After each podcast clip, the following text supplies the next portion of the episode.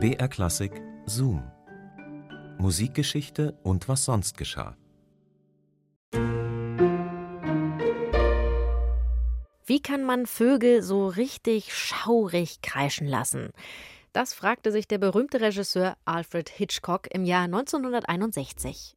Er suchte damals jemanden fürs, ja, heute würde man sagen, Sounddesign, also jemanden, der für seinen Psychothriller Die Vögel die richtige Atmo schafft, die richtigen Sounds findet. Und bei dieser Suche, da ist er fast in Verzweiflung geraten, hat dann aber doch noch jemanden gefunden, und zwar in einem Berliner Hinterhofstudio.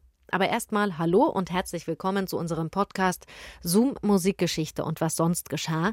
Hier bekommt ihr skurrile Anekdoten und Geschichten aus der Welt der klassischen Musik und jede Woche gibt's eine neue Folge für euch, die wir rauskramen aus dem Radioarchiv von BR Classic.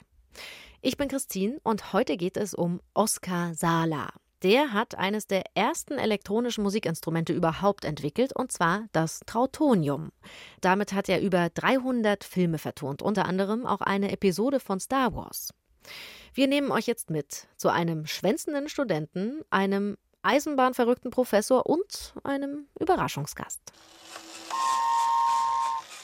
Berlin-Charlottenburg, Herbst 1929 in einer Mietwohnung am Sachsenplatz. Über drei Zimmer hinweg schlängelt sich das Schienennetz einer Modelleisenbahn. Die Lokomotiven flitzen über die Gleise. Vier Männer robben auf den Knien über den Boden. In der Hand eine Stoppuhr und einen Fahrplan.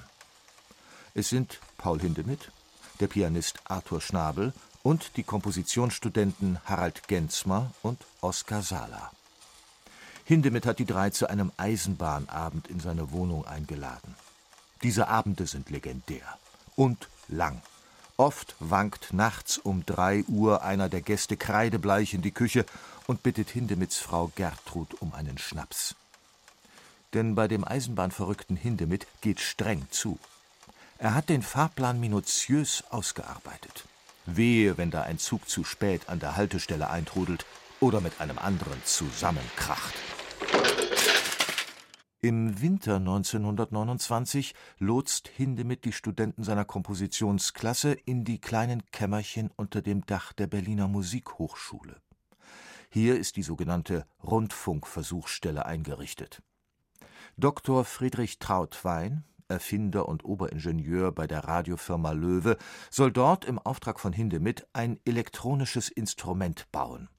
Er tauft es, frei nach seinem Nachnamen, Trautonium. Hindemith will das Trautonium bereits in wenigen Monaten der Öffentlichkeit präsentieren, und zwar bei dem Fest Neue Musik Berlin. Noch steckt Trautwein in den Vorstudien für das Instrument.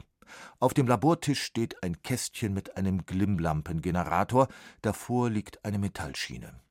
Über die Schiene ist ein Draht gespannt, und um den ist eine Darmseite gewickelt.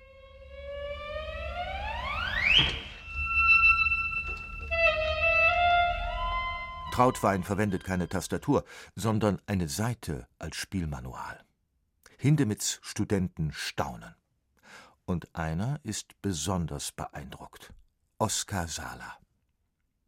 In den folgenden Wochen steigt er immer öfter hinauf in die Rundfunkversuchsstelle, auch während Hindemiths Unterrichtsstunden. Der sagt, Sala solle ruhig ein bisschen mitlöten da oben. Eines Abends schleppt Friedrich Trautwein einen riesigen Transformator und einen Drehkondensator in die Rundfunkversuchsstelle. Er schaltet beides zu einem elektrischen Resonanzkreis zusammen. Auf den lässt er dann die sogenannte Sägezahnschwingung des Glimmlampengenerators los. Das ist die entscheidende Entdeckung. Trautwein kann die natürliche Vokalerzeugung im Kehlkopf elektronisch imitieren.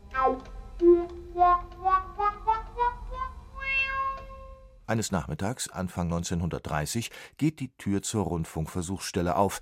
Ein Mann mit Halbglatze steht da. Arnold Schönberg. Mit elektronischer Musikerzeugung kann der Komponist nicht viel anfangen, aber das Trautonium macht ihn neugierig. Schönberg greift nach einem Blatt und notiert einen sehr hohen und einen sehr tiefen Ton. Er hält Sala das Blatt hin und fragt: Können Sie das spielen? Oskar Sala schüttelt den Kopf. Er kommt nur bis zum zweigestrichenen C. Das Manual ist zu kurz für einen größeren Umfang. Schönberg schmunzelt und verabschiedet sich mit den Worten: Das müssen Sie aber irgendwann mal können. Erstmal muss aber das einstimmige Trautonium fertig werden. Und nicht nur eines, sondern gleich drei Exemplare. Denn Paul Hindemith hat für das neue Musikfest Trio-Stücke für drei Trautonien komponiert. Am 20. Juni 1930 um 8 Uhr abends ist es dann soweit. Beim ersten elektrischen Konzert erklingt das Trautonium, das erste rein elektronische Musikinstrument, zum ersten Mal vor Publikum. Trautwein und Sala haben dafür den Konzertsaal der Musikhochschule vollgestopft mit Lautsprechern und großen Schallwänden. Auf der Bühne stehen nebeneinander die drei Trautonien, kommodenähnliche Kästchen mit unzähligen Drehknöpfen und Schaltern. An den Instrumenten sitzen Paul Hindemith, der Klavierprofessor Rudolf Schmidt und Oskar Sala.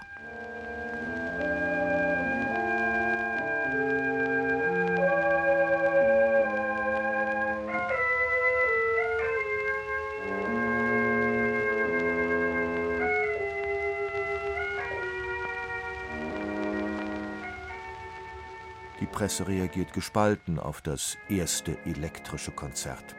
So schreibt der konservative Kritiker Walter Abendroth in der Allgemeinen Musikzeitung: Abends warb man für elektrische Musik.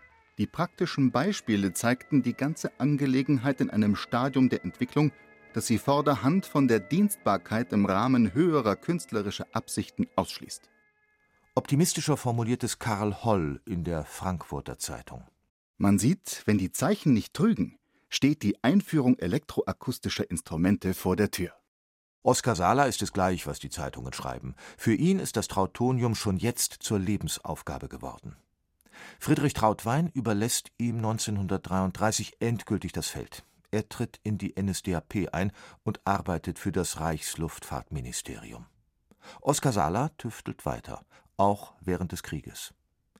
Nach dem Konzerttrautonium und dem Rundfunktrautonium baut er ab 1949 sein Meisterwerk, das Mixturtrautonium.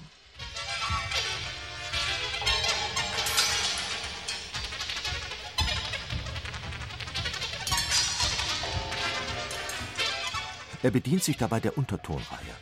Das Klangfarbenspektrum ist jetzt schier grenzenlos.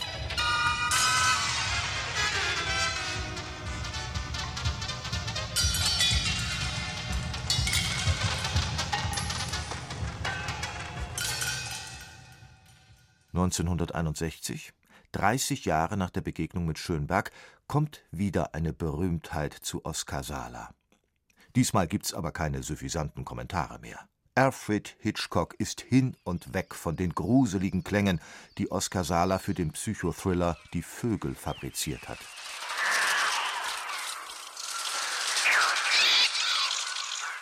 Der Regisseur will das Mixturtrautonium unbedingt selbst ausprobieren. Wie das geklungen hat, ist leider nicht überliefert. Aber die Fotos sprechen für sich. Hitchcock dreht mit heruntergeklappter Kinnlade an den Schaltern. Und daneben steht Oskar Sala mit einem verschmitzten Grinsen im Gesicht.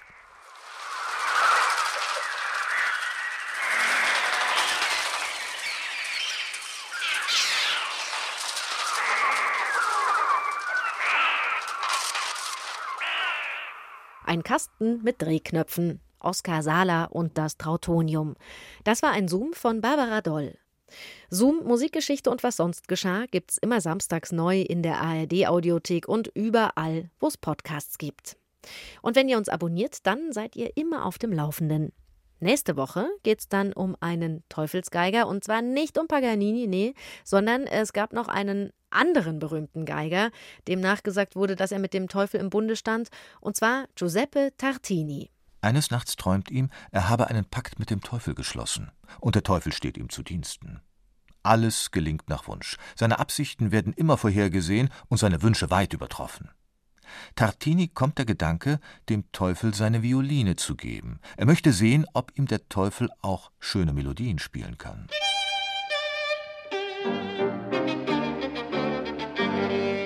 Ja, wir hören uns dann nächstes Mal wieder. Bis dahin macht's gut. Eure Christine. BR Klassik präsentiert. Hallo, ich bin Anne Schönholz und ich bin Geigerin beim Sinfonieorchester des Bayerischen Rundfunks. In meinem Podcast Schönholz nehme ich Sie mit hinter die Kulissen des BRSO und zeige unser Orchesterleben von allen Seiten. Sie sind hautnah dabei, wenn unser Konzertmeister extrem an Lampenfieber leidet. Von jedem Konzert, ich dachte, ich will nicht raus. Sie erfahren, was bei unseren Solistinnen und Solisten wie Anne-Sophie Mutter Backstage so los ist. Im Prinzip sind meine Hunde immer Backstage dabei. So ein paar Haare in das Stradivari drin, das ist das Geheimnis des Klanges. Und auch unser zukünftiger Chefdirigent Sir Simon Rattle steht mir per Telefon in jeder Podcast-Folge zur Seite. Have you got a question? Schönholz, der Orchesterpodcast des BRSO. Jeden Dienstag in der ARD Audiothek und überall sonst, wo es Podcasts gibt.